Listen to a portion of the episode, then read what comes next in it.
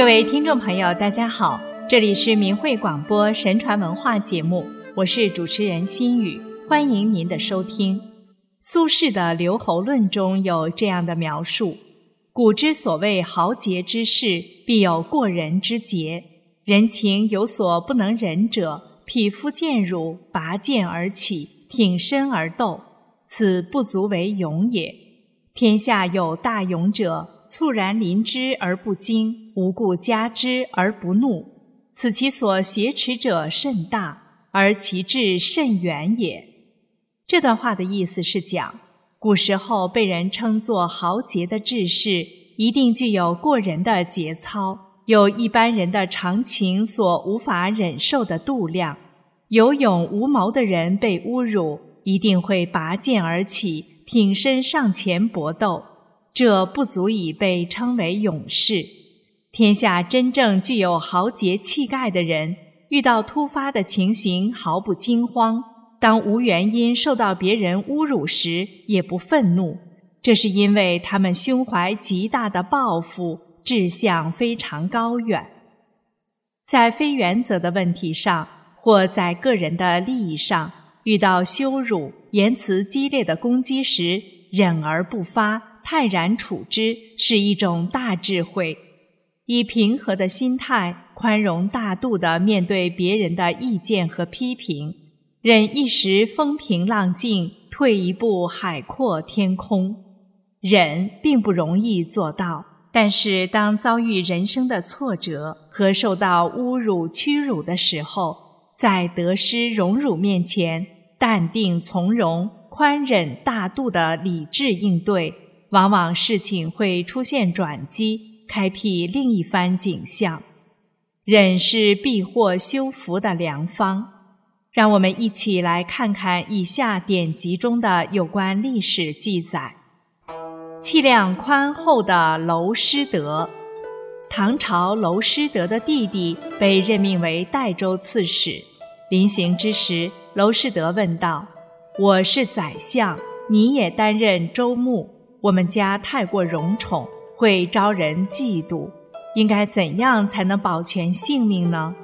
弟弟道：“今后即使有人吐我一脸口水，我也不敢还嘴，把口水擦去就是了，绝不让你担心。”娄师德道：“这恰恰是我最担心的。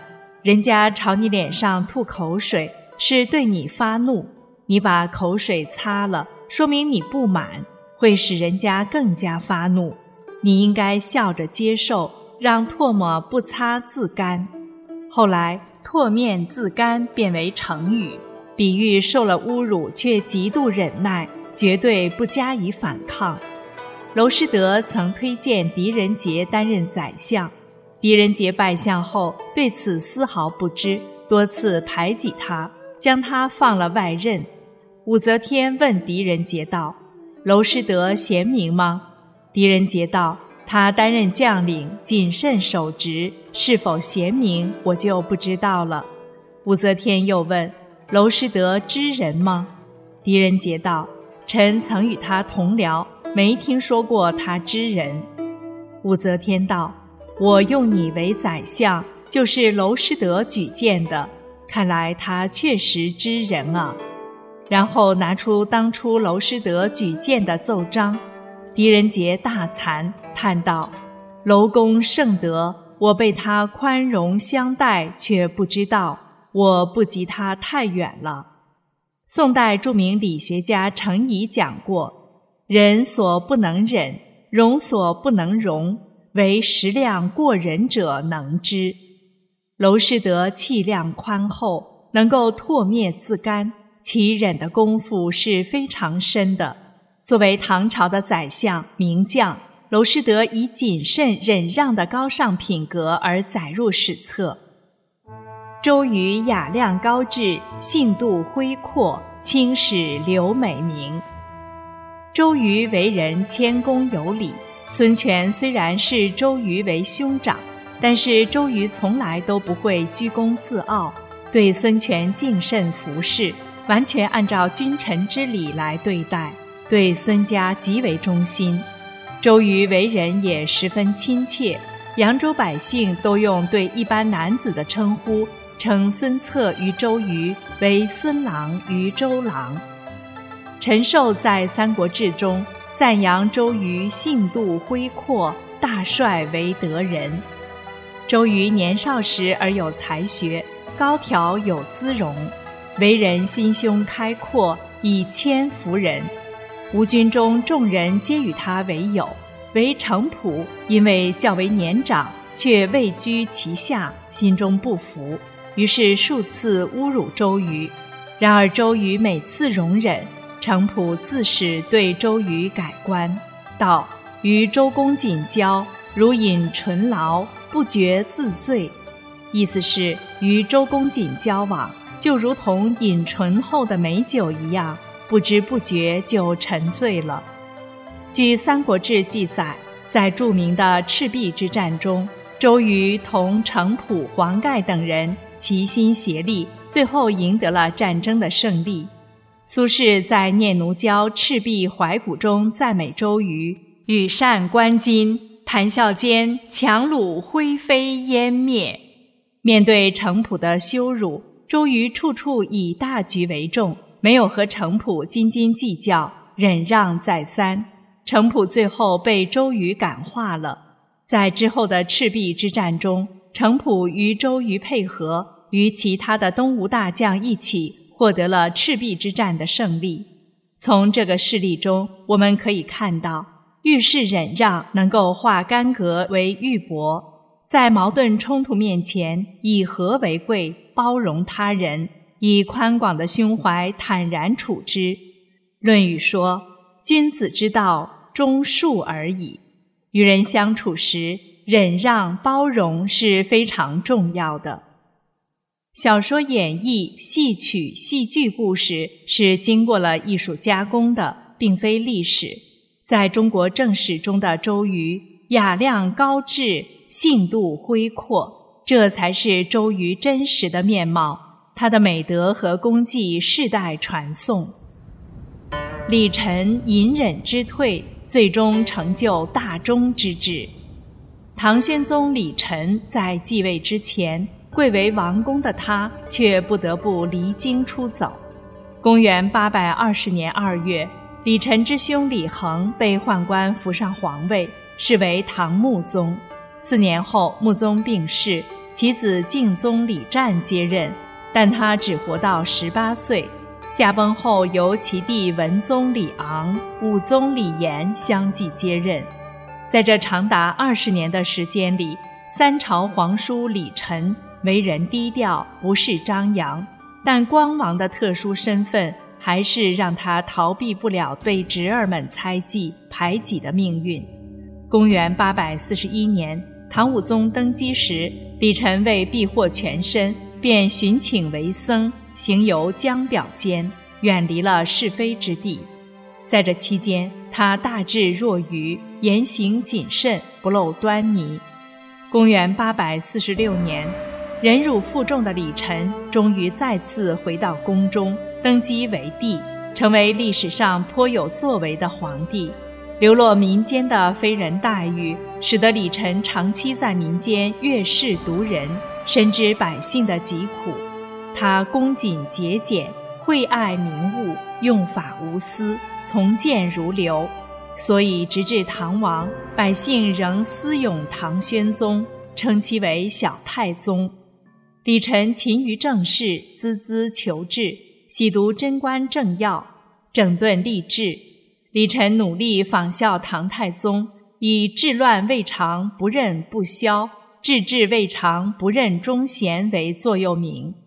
李忱在位时期是唐朝后期一段安定繁荣的时期，历史上把这一时期称之为大中之治。李晨在登基为帝之前。面对纷繁复杂的环境，他能忍辱负重、避祸修身。他养精蓄锐、忍耐克己，躲过了杀身之祸。这使得李晨最终有机会登上大位，成就一番功业。没有李晨的隐忍之退，就不可能有后来的大忠之治。可见，忍耐退让对于个人修身方面是多么重要啊！高僧寒山拾得流传千古的玄妙对答。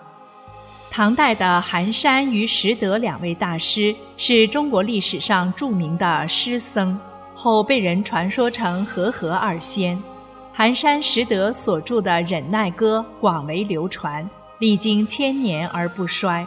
其中下面这个绝妙的问答，蕴含了面对是非的深刻处世之道，因此虽经一千多年，至今仍然脍炙人口。寒山问拾得曰：“世间谤我、欺我、辱我、笑我、轻我、贱我、误我、骗我，如何处之乎？”拾得云：“只是忍他、让他、由他、避他、耐他、敬他，不要理他。再待几年，你且看他。”大意是：寒山问拾得：“如果世间有人无端的诽谤我、欺负我、侮辱我、耻笑我、轻视我、鄙贱我、厌恶我、欺骗我，我要怎么做才好呢？”拾得回答说。你不妨忍着他，谦让他，任由他，避开他，耐烦他，尊敬他，不要理会他。再过几年，你且看他。忍耐歌中还有这样的诗句：有人骂老拙，老拙只说好；有人打老拙，老拙自睡倒。剃拓在面上，随他白干了。我也省气力。他也无烦恼。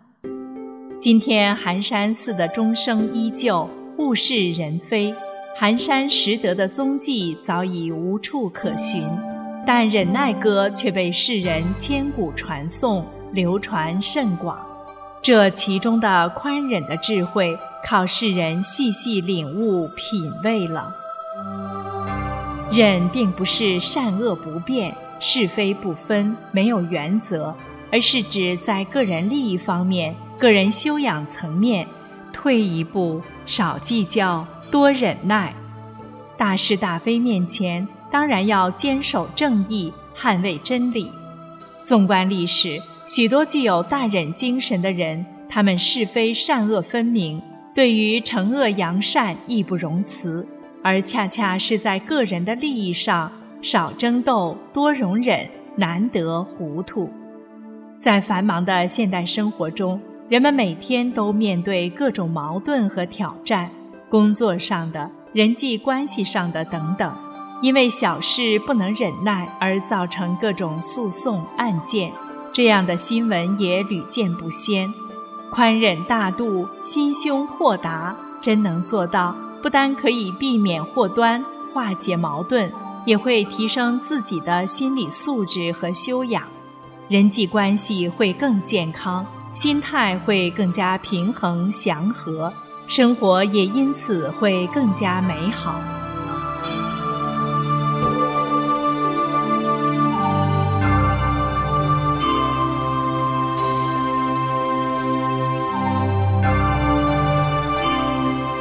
好了，亲爱的各位听众朋友，今天的节目就为您播送到这里，感谢您的收听，再会。